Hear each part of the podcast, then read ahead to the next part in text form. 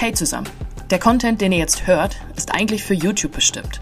Wir wollten euch den aber nicht vorenthalten, also hauen wir ihn jetzt einfach als Podcast raus. Viel Spaß beim Hören. Der Immokation Podcast. Lerne Immobilien. Mit welchem Mindset wirst du auf gar keinen Fall erfolgreich als Immobilieninvestor? Wir haben in den letzten Jahren viele Verhaltensmuster kennengelernt und beobachtet. Wir haben vier davon, vier Tieren zugeordnet, die wir dir jetzt vorstellen. Das vierte Tier, da bin ich überzeugt, Stefan, trifft auf die meisten, die jetzt hier zuschauen, zu, aber du willst es eigentlich gar nicht sein. Also nochmal kurz zur Erklärung. Es kommen jetzt vier Tiere und diese vier Tiere, die haben quasi Eigenschaften, die sich negativ auswirken für private Immobilieninvestoren, die aber jeder hat wahrscheinlich alle vier auch in irgendeiner Ausprägung in sich. Wir haben die auch schon ein paar Mal erzählt und ich bin gespannt, was wir jetzt zusammentragen. Los geht's mit dem ersten Tier. Die Schnecke, Stefan, warum wird die Schnecke vermutlich nicht erfolgreich in Immobilien investieren? Wenn man in Immobilien investieren möchte, gerade in der jetzigen Marktphase, dann ist in aller Regel im Ankauf Geschwindigkeit ganz entscheidend. Verbindlichkeit und Geschwindigkeit. Wenn ich der allerletzte bin, der aus dem Quark kommt, der sich irgendwo meldet, der reagiert, der äh, einen Besichtigungstermin vereinbart, der sich entscheidet für den Kauf und so weiter, habe ich auf gut Deutsch keine Chance, mich durchzusetzen. Ich muss schnell sein und die Schnecke ist in aller Regel nicht schnell. Genau, die Schnecke ist langsam. Die Schnecke äh, sagt so Dinge wie, äh, oh, ich fange dann 2022 damit an, ähm, aber ich nehme das jetzt schon mal vor. Ähm, oder, oh, da hatte ich jetzt diese Woche leider keine Zeit dafür. Ähm, was sich ein bisschen, äh, bisschen lustig natürlich anhört, äh, ist tatsächlich auch ernst gemeint. Wir beobachten so viele Leute dabei, die, äh, die steigen ein und wir nennen es dann die romantische Phase. Ja? Die sagen, Immobilien investieren, wow, das ist eine gute Sache. Vermutlich gehörst auch du auch dazu, sonst wirst du den Kanal nicht schauen, sagst, das will ich jetzt unbedingt machen. Und ich kann euch sagen, 90, 95 Prozent der Leute, die diese Inhalte hier sehen, kaufen am Ende nie eine Immobilie und zwar vor allem deshalb nicht, weil sie das Thema nicht mit Zeit und Energie versorgen. Es kommen so viele andere Versuchungen im Alltag, mit denen man sich gerne beschäftigen will. Ist ja auch logisch, ja, es ist ja dann auch außerhalb der Komfortzone, hier Zeit zu investieren. Aber ohne Zeit und Energie kann ganz speziell das Thema Immobilien überhaupt nicht funktionieren. Du brauchst eine Menge Fachwissen und du brauchst einfach auch eine Menge Zeit, um wirklich in den Markt reinzukommen, um Deals zu machen, wie es der Stefan gerade beschrieben hat. Und deshalb möchten wir auch empfehlen, damit du nicht zu sehr eine Schnecke bleibst, reserviere dir Zeit. Keine Ahnung, was für dich funktioniert. Ja? Also du kannst einen Immobilientag machen die Woche. Du kannst es immer morgens machen, bevor du zur Arbeit gehst. Du kannst es abends machen, was auch immer für dich funktioniert. Aber ohne Zeit und Energie Strategie wirst du kein erfolgreicher Immobilieninvestor werden. Lass mich nochmal ein Beispiel machen. Also nein, es reicht nicht, wenn du dir vorgenommen hast, am nächsten Sonntag mal wieder zwei Stunden zu investieren. Montag kommt eine tolle Immobilie, dann sagst du dem Makler, ja, ich würde am nächsten Sonntag mal besichtigen kommen. Wenn das ein toller Deal ist, dann fahr da heute noch hin oder morgen, wenn das irgendwie geht und nicht in einer Woche, ja. Äh, und genauso bei allen Dingen, die dann im Kaufprozess kommen. Nein, eine Kaufentscheidung kannst du in aller Regel heute auch nicht treffen, indem du dir vier Wochen in Ruhe überlegst, welche Pros und Kontras für oder gegen dieses Objekt sprechen. Du musst dich so vorbereiten, dass du wirklich schnell sein kannst. Da geht es oft um Minuten, dich zu melden und um Stunden, dich bei irgendwas zu entscheiden oder zu reagieren und nicht um Tage oder Wochen. Und, muss ich auch noch ergänzen, es geht in Summe um tatsächlich einfach viel Zeit, die du reinstecken musst. Das hört ja auf. Also wenn du die erste Immobilie gekauft hast, wenn die in Betrieb übernommen ist und das funktioniert und du sagst, äh, okay, ich bin fein damit und hast dir deine Altersvorsorge aufgebaut, ist das wunderbar. Dann läuft das auch ohne groß viel Zeiteinsatz weiter. Aber du musst tatsächlich am Anfang einfach wirklich viel Zeit reinstecken. Und wir hören so oft, ich finde keine Immobilien. Ja, was hast du denn gemacht? Ja, also ich schaue mindestens zweimal die Woche auf Immobilien Scout für zehn Minuten. Das wird nicht reichen. Mm -mm. Das Reh, Stefan, warum kauft das Reh nicht erfolgreich Immobilien? Das Reh hat zu viel Angst. Und es ist ja prinzipiell erstmal ganz richtig, bei Immobilien sich der Risiken bewusst zu sein. Es geht um viel Geld, das sind wichtige Entscheidungen. Und wir kommen gleich noch zu einem Tier, das äh, einfach mal drauf losmacht. Das ist auch nicht richtig.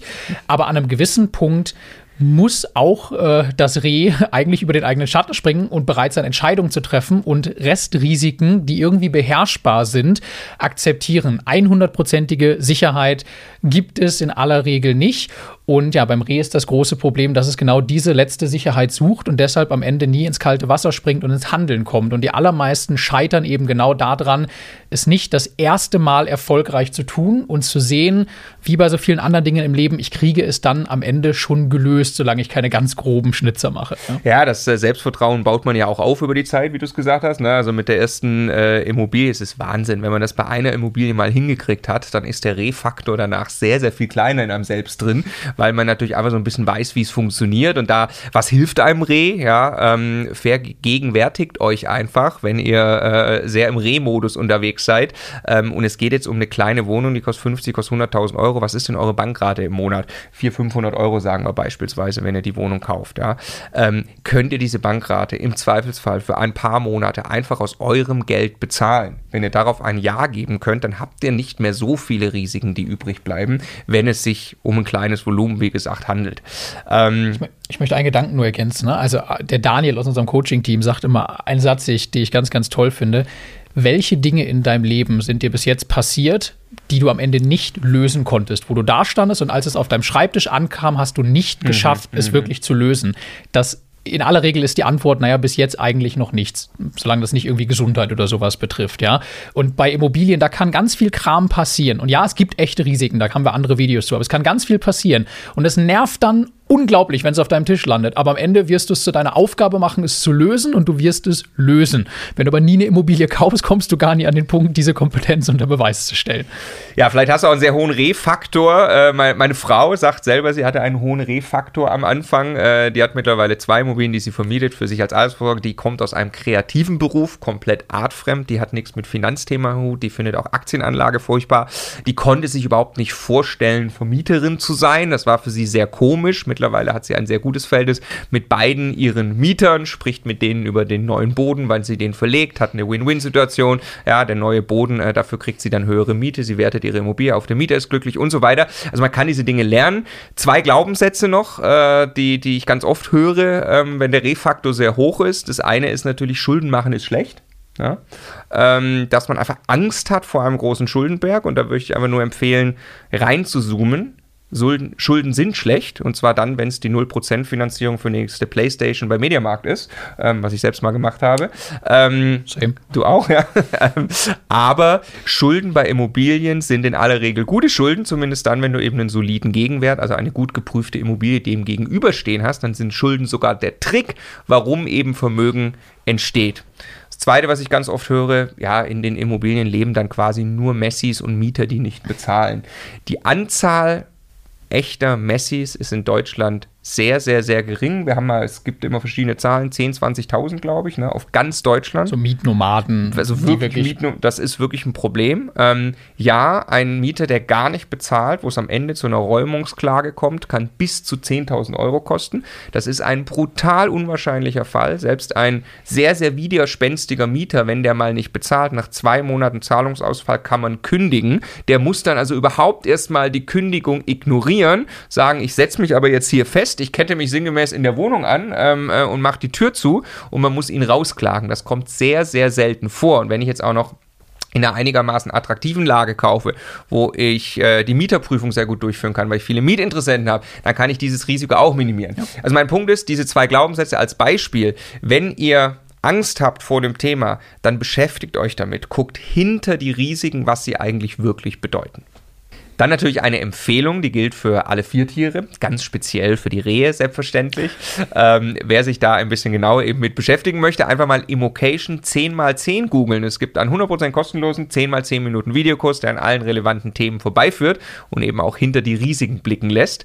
Oder äh, noch besser, einfach den Immocation YouTube-Kanal hier abonnieren und die Glocke aktivieren. So, bevor wir über das Wildfeld sprechen, nochmal der Hinweis: Das vierte Tier gleich, glaube ich tatsächlich, trifft auf die meisten Zuhörer vom Video zu. Und auf mich. Genau, also dranbleiben. Jetzt aber Wildferkel. Was ist das Problem vom Wildferkel, Stefan? Äh, das Wildferkel ist zu wenig Reh und zu viel Wildferkel. Dazwischen wäre nicht schlecht. Das Wildferkel äh, spart sich das mit dem Lernen und die Risiken verstehen und rennt einfach mal drauf los und macht. Und das geht vielleicht gut, das kann aber auch richtig in die Hose gehen. Und für dieses Verhalten geht es bei Immobilien um zu viel Geld und es gibt zu viele echte Dinge, die schief gehen können. Also wenn ich keine Ahnung von Sanierung und solchen Dingen habe, dann äh, sollte ich nicht einfach eine totale Schrottimmobilie kaufen. Am besten noch den Kaufvertrag unterschreiben, bevor ich wirklich eine Bank gefunden habe, die das das 100% sicher auch wirklich finanziert und ich den Darlehensvertrag habe und dann die Daumen drücken, dass das schon gut geht. Das wäre so ein typisches Wildferkelverhalten. Äh, ich mache einfach mal, bevor ich im Detail mich mit den Dingen beschäftigt habe.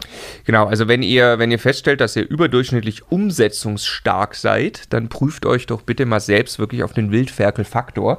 Ähm, also wie es der Stefan gerade gesagt hat, ohne Finanzierung zum Notar gehen ist ein Problem.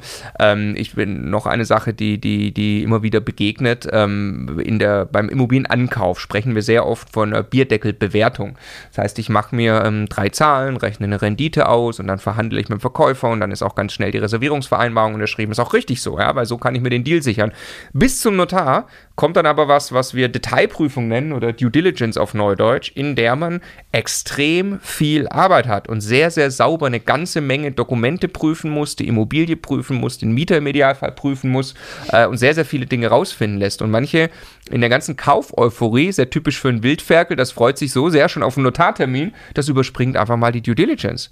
Das ist ein riesengroßes Problem und es funktioniert auch nicht zu sagen, ja, wenn es die Bank finanziert, äh, dann wird es schon eine gute Immobilie sein. Nee, da können ganz, ganz, ganz fiese Überraschungen drin sein, die wirklich den Wert der Immobilie deutlich mindern, wo ich auch nachher keine Chance habe, zurückzugehen auf den Verkäufer und zu sagen, ja, das hast du mir aber nicht gesagt oder so, sondern ähm, ja, eine ordentliche Prüfung und sehr gewissenhaftes Vorgehen ist bei Immobilien alternativlos. Lass mal zwei Beispiele. Was kann passieren? Das eine könnte sein, ihr guckt euch das Grundbuch nicht vernünftig an und lest auch beim Notar nicht so richtig mit oder hört nicht richtig zu und überseht, dass da irgendein Niesbrauchrecht oder sowas drin steht. Also ihr könnt die Immobilie gar nicht sauber vermieten, beziehungsweise die Mieteinnahmen am Ende gar nicht sauber für euch bekommen oder es irgendwie Erbpacht oder ähnliches. Und das zweite, stellt euch vor, das ist ein Altbau und äh, ihr habt äh, nicht sauber geprüft, da war mal ein Wasserschaden oder sowas, äh, ob da vielleicht Hausschwamm oder sowas existiert.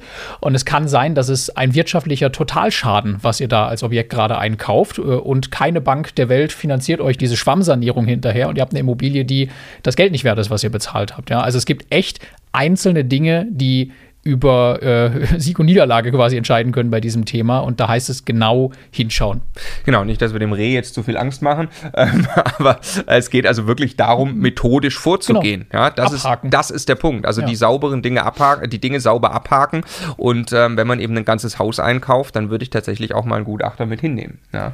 Und ähm, vielleicht fange ich mal mit einer Wohnung an und lerne und sammle Erfahrung, bevor ich ein sanierungsbedürftiges Haus genau. kaufe. Genau. Das ist nämlich typisch Wildferkel, ist das eine überspringen. Ja.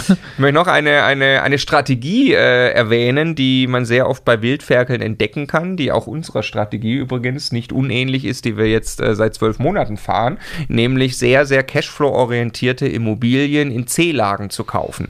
Warum ist das, ähm, kann das problematisch werden? Also man muss sich eben bewusst sein, wenn ich in eine C-Lage gehe, also in eine Lage, in der die Bevölkerung beispielsweise schrumpft, in der einfach nicht die Prognosen so gut sind, dann kann das langfristig äh, zum Problem werden, dass ich im Leerstand Leerstand habe, weil ich keine Mieter finde, auch wenn kurzfristig die Renditen gut sind. Das führt aber auch kurzfristig dazu, dass ich vielleicht ein schwierigeres Mieterklientel habe, an das ich mich richten muss. Ich habe mehr, deutlich mehr Arbeit, um mir irgendwelche 8% oder so ins Portfolio legen zu können. Und was macht jetzt das Wildferkel falsch aus meiner Sicht? Wenn jetzt jemand in, in, in C-Lagen-Investments, in riskante Strategien geht und das dann aber noch hinkriegt, das Ganze 100, 110 Prozent zu finanzieren und möglicherweise Bankpartner findet, weil ja, Geld ist ja gerade günstig und Banken wollen auch grundsätzlich Geld loswerden und der Markt ist, wie er ist gerade, schon relativ hoch in den Preisen, dann kann das sein, dass das Wildferkel auch über Jahre brutal Fahrt aufnimmt, sich über den ganzen Cashflow freut, aber am Ende eigentlich ein überschuldetes Portfolio in einer relativ schlechten Lage hat. Ja, und da wäre dann die Empfehlung eben deutlich äh, vorsichtiger zu finanzieren beispielsweise. Ganz wichtig, nur weil eine Bank einem Geld gibt, heißt das noch lange nicht, dass es sinnvoll ist, das Geld zu nehmen und auf diese Art und Weise auszugeben. Also Banken bewahren Wildferkel nicht davor, Fehler zu machen. Ja. So, jetzt kommen wir zum Tier, was glaube ich auf die meisten von euch zutrifft. Jetzt freue ich mich ganz besonders auf ein Tier, das auch, auch ich zum guten Teil in mir trage, das du aber noch deutlich stärker verkörperst. Was hat der Fuchs für ein Problem, Stefan? Also der, der Fuchs äh, ist sehr, sehr genau und läuft. Er ist auch schlau. Er ist auch schlau, aber, Ja. er, aber er läuft, Dankeschön, aber er, Ja. läuft, er läuft Gefahr, am Ende in Schönheit zu sterben vor sehr, sehr gut gemachten Excel-Tabellen. Ja. Also der, typisch Fuchs wäre, sich zu Tode zu analysieren bei der Standortsuche. Er hat ganz Deutschland, jede Stadt ab 5000 Einwohner mittlerweile im Detail analysiert, aber noch keinen Ort besucht und nirgendwo mit einem Makler sich unterhalten oder irgendeine Immobilie besichtigt. Und Kaufentscheidungen finden ausschließlich in Form von Excel-Tabellen statt, ja, ebenfalls rauf und runter. Aber Immobilien werden von Menschen an Menschen verkauft und dahinter stehen Geschichten. Und Immobilien kauft man nicht vom Schreibtisch aus, Immobilien findet man nicht vom Schreibtisch aus. Und das hat ganz viel mit, also für mich ganz persönlich mit Komfortzone verlassen zu tun. Ich fühle mich ganz, ganz wohl am Schreibtisch und wenn ich mit meinen Excel-Tabellen und Zahlen da sitze, das kann ich gut, das habe ich alles mal gelernt. Aber das reicht nicht. Und genau diese Komfortzone muss ein Fuchs verlassen, wenn er ernsthaft Immobilien kaufen möchte. Genau, wie kannst du erkennen, dass du beispielsweise, vielleicht hast du uns schon eine E-Mail geschrieben, äh, hallo Stefan, hallo Marco, möchtest einen Hinweis geben an Stefans Kalkulationstool, dass du äh, rausgefunden hast, dass beispielsweise die Instandhaltungsrücklage ja nicht direkt äh, von der Steuer abzuziehen ist, sondern dann erst, wenn sie ausgegeben wird. Das Tool arbeitet, glaube ich, mit einem Mittelwert, wenn es richtig ist. Ja.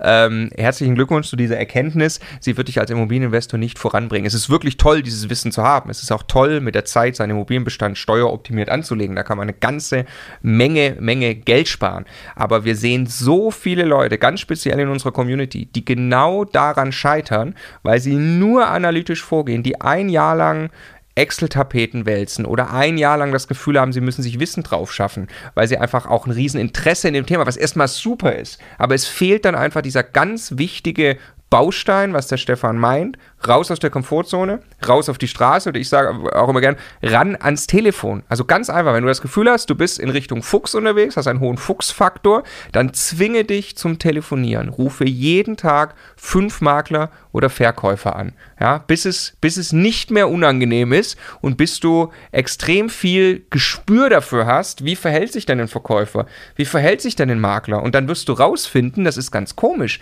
der Makler, der will tatsächlich mit dir mal übers Wetter reden, der will mit dir mal über den Standort reden, der erzählt dir irgendeine Geschichte, vielleicht sogar aus seinem Privatleben, der Verkäufer noch mehr.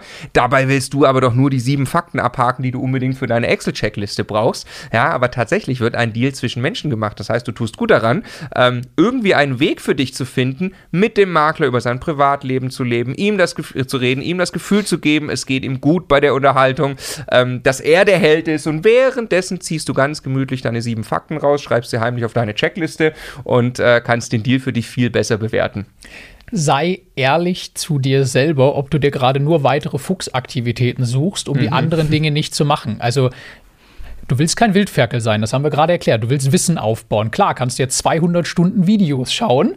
Äh, danach lernst du, es ist wichtig, sich auf die Bankfinanzierung vorzubereiten. Jetzt kannst du ein Vierteljahr lang deine Unterlagen sortieren und perfekt aufbereiten, eine Investorenbroschüre schreiben, Kalkulationen drauf. Das kannst du alles tun. Ist auch alles ganz, ganz hilfreich. Aber das ist kein Grund, das, was du eigentlich wirklich zu vermeiden versuchst, möglicherweise vor dir herzuschieben, nämlich die Komfortzone zu verlassen und die Dinge zu tun, die der Marco gerade gesagt hat. Ja, weil das, da musst du durch, je früher du das tust, desto mehr verlierst du diese Hemmschwelle, im Zweifelsfall handlungsfähig zu sein.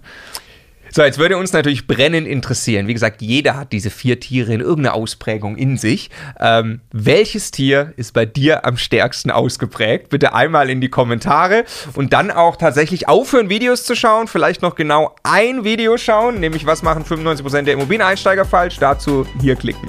Und jetzt ganz viel Erfolg beim Immobilienkauf. Es lohnt sich.